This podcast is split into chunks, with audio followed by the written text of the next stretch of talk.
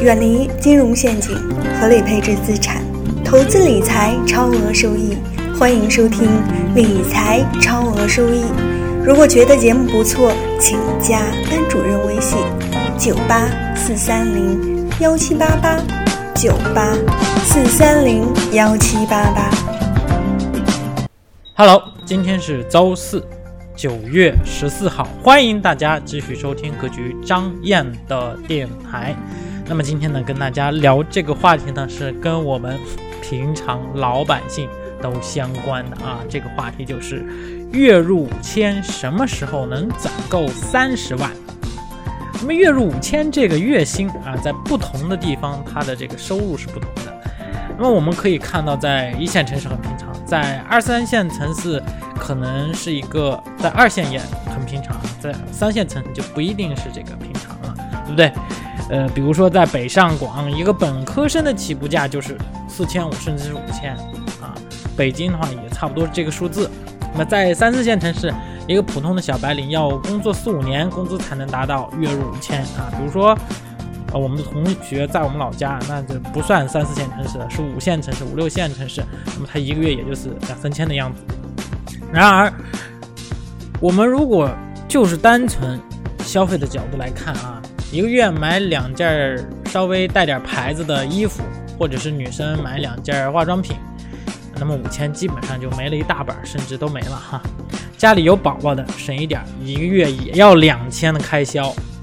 那么来个七天六夜的国内飞机游呢？五千基本上花光了，哎，甚至不够，钱不够用吧，对吧？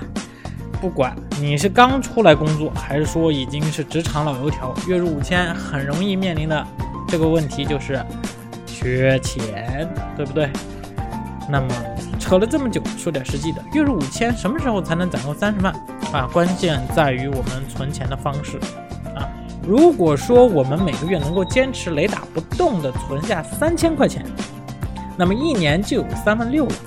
不要问我每个月两千怎么生活啊？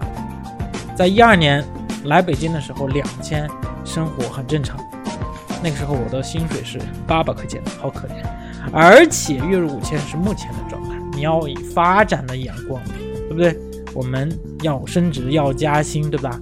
八年左右的时间，妥妥的存下三十万。那么靠的是哪种能力呢？靠的就是死抠。存钱不是一件错误的事情，但绝对不是一件大家能坚持和满意的事儿。那好，我们以不同的方式来看看，什么时候才能攒够三十万？那么当然，我们这个时候会用公式啊，会用公式。大家可以关注我的微信公众账号，用公式去计算。其实的话，我们自己也可以计算啊，并不一定要用到什么计算器。假设年利率三点六。啊，这一个这里是这个买货币基金收益大概在百分之三到四左右啊，年化收益。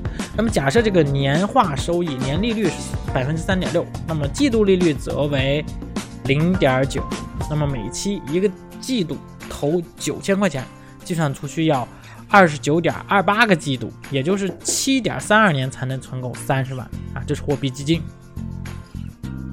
那么我们再看银行理财，收益在百分之四到百分之五左右。假设年利率是百分之四点八，那么这个季度的利率是百分之一点二，每期一个季度投九千元，计算出需要二十八点二一个季度，也就是七点零五年才能存够三十万。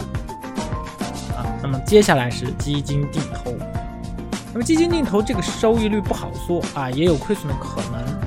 啊，主要看你选择和定投的基金升值潜力有多大。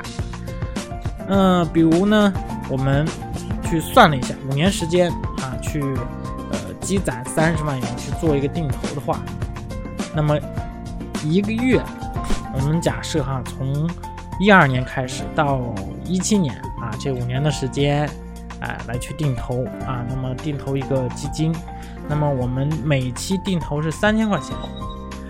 那么等到这个五年的时间，那么这个三十万元就出来了，三十万元就出来了。其实要做理财规划，那么除非是极度保守的朋友哈，当然上面的都是极度保保守的朋友和或者是面对这个投资理财的小白，可以用这些方式啊。一般我这块是不建议只配置一种理财产品。那么我们要根据自己的风险投资风险来做合理的资产配置。最重要的是资产配置。比如说你是保守型投资者，那么你可以考虑百分之八十的这个资金放到这个货币基金里边，那么剩下的百分之二十的这个呃资金呢放到中等的风险的这种投资理财产品里边，比如说银行理财或者是啊其他的票据理财啊债券，对吧？如果你是平衡型投资者，可以考虑百分之五十的低风险，百分之三十的中等风险，百分之二十的高风险的搭配。关键是在于自己的投资理财能力。如果说自己的投资理财能力提高了，那么相应的这个时间是会缩短的啊。总之，资产配置是为了减低风险，在有高收益的情况下减低风险。那么我们的资金呢？绝对是不能放到一个篮子里哦！啊，今天就说这么一个话题。如果大家觉得咱们的节目不错，欢迎分享一下。好的，感谢您的收听，我是张燕，吴彦祖的燕。非常感谢您的收听。想要获得格局推荐的投资理财书籍、视频，知道如何操作、听课，系统的学习投资理财的知识和方法，可以添加张燕。班主任老师的微信，微信号是九八四三零幺七八八。如果您是第一次听到咱们的电台，或者是还没有关注咱们的电台，那您可以点一下关注，有新的节目将会在第一时间收到通知，以免以后找不到咱们的电台。